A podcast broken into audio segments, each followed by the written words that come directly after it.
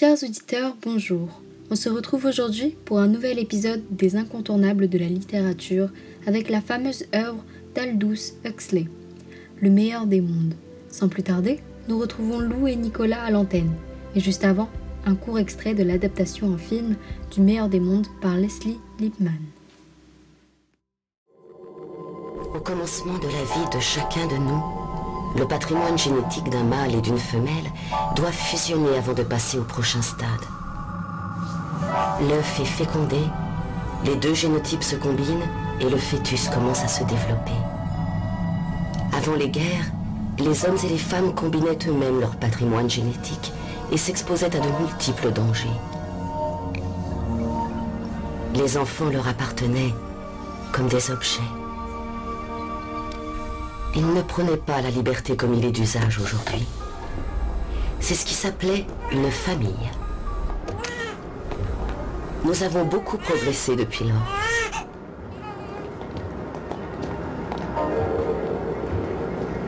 Aujourd'hui, nous n'avons pas de crime, pas de maladie, pas de guerre, pas de vieillesse, pas de souffrance. Nous sommes génétiquement programmés pour occuper la place dans la société qui nous a été attribuée. Et tout le monde est heureux. Bonjour à tous, nous venons d'entendre le début de l'adaptation cinématographique de 1998 du meilleur des mondes par Leslie Lippman. Cependant, nous n'allons aujourd'hui pas nous intéresser à ce film, mais à l'œuvre originale d'Aldous Huxley. Comme nous le présente parfaitement ce début de film, l'histoire commence dans une sorte d'usine de production de nouveau-nés où les embryons sont développés dans des tubes de verre puis traités avec des produits chimiques pour être parfaitement adaptés à leur rôle futur dans la société. On leur apprend par la suite à aimer cette société ainsi que leur existence avec diverses techniques telles que la prise de soma mais également l'hypnopédie qui formate les esprits et convainc les membres qu'ils sont heureux et importants. En effet, la société d'Aldous Huxley, créée dans son roman publié en 1932, est une société de caste avec les alphas à la tête de celle-ci et les epsilons tout en bas de l'échelle destinés à accomplir les tâches les plus pénibles. Les habitants sont alors conditionnés et vivent dans le bonheur ou presque.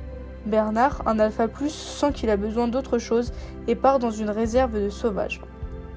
Cette œuvre correspond à un roman d'anticipation dystopique qui a connu un véritable succès. Il décrit alors le monde tel qu'il pourrait être dans un futur proche, où une société imaginaire est organisée de telle façon qu'elle empêche ses membres d'atteindre le bonheur.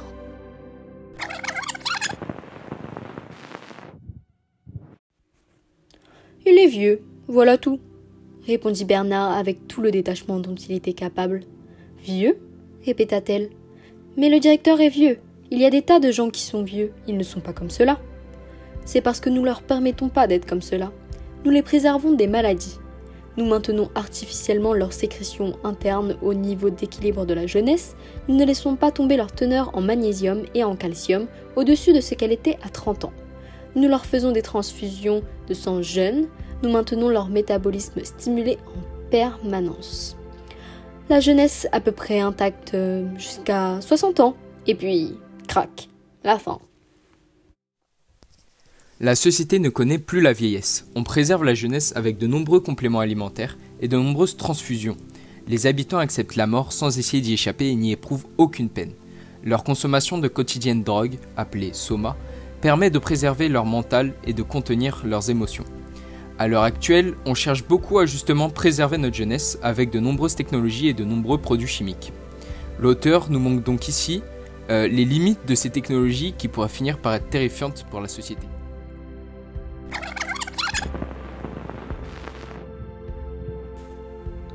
L'art, la science. Il me semble que vous avez payé votre bonheur à un bon prix, dit le sauvage. Est-ce tout?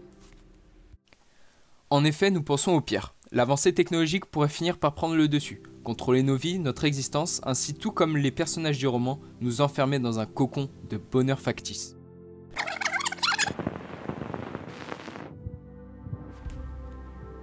C'est une question d'éducation, d'enseigner aux gens à être sur leur garde contre le genre de pièges sémiotiques dans lesquels ils sont toujours amenés. Pour analyser le genre de choses qui leur sont dites, je, pense que c'est terriblement important d'insister sur les valeurs individuelles, que chaque humain est unique Et c'est bien sûr sur cette base génétique que l'idée de liberté est fondée. Donc en effet, dans l'interview de 1958, Aldous Huxley nous fait part de ses doutes et ses prédictions sur la société à venir. Son livre correspond à un roman qui prédit qu'un jour le monde entier vivra sous une dictature épouvantable et lors de cette interview, il affirme que son univers fictif est probablement à nos portes. Les messages issus de ce livre sont multiples, sombres et glaçants. En effet, l'auteur dépeint une dystopie politique en utilisant la caricature. Le roman est en fait une caricature qui correspond à représenter les traits exagérés de notre société. C'est ainsi que l'auteur fait réfléchir le lecteur à l'aide de la raison. Il critique l'eugénisme, les sociétés liberticides avec la, consommation de masse ou même le communisme. Le second message se trouve à travers les personnes, ou plutôt notre empathie envers eux. La société que dépeint l'auteur est inhumaine, cependant elle correspond à la volonté propre des citoyens qui y vivent. Ils aiment la facilité, le confort et leur bonheur factice, plutôt que leur liberté qui suscite le stress et l'incertitude. Donc en effet, pour conclure, Aldous Huxley parvient, à travers son roman, d'amener la réflexion de la nature humaine et de notre société. Il joue avec l'humour pour décrire ce meilleur des mondes. Cette ironie donne énormément de puissance au récit et à ses messages sombres et terrifiants. L'œuvre nous renvoie à nous-mêmes et nous fait réfléchir sur ce que notre société aurait pu devenir et ce qu'elle peut devenir. Merci Lou, merci Nicolas, merci chers auditeurs. On se retrouve la semaine prochaine pour un nouvel épisode des incontournables de la littérature. Je vous souhaite une bonne fin de journée.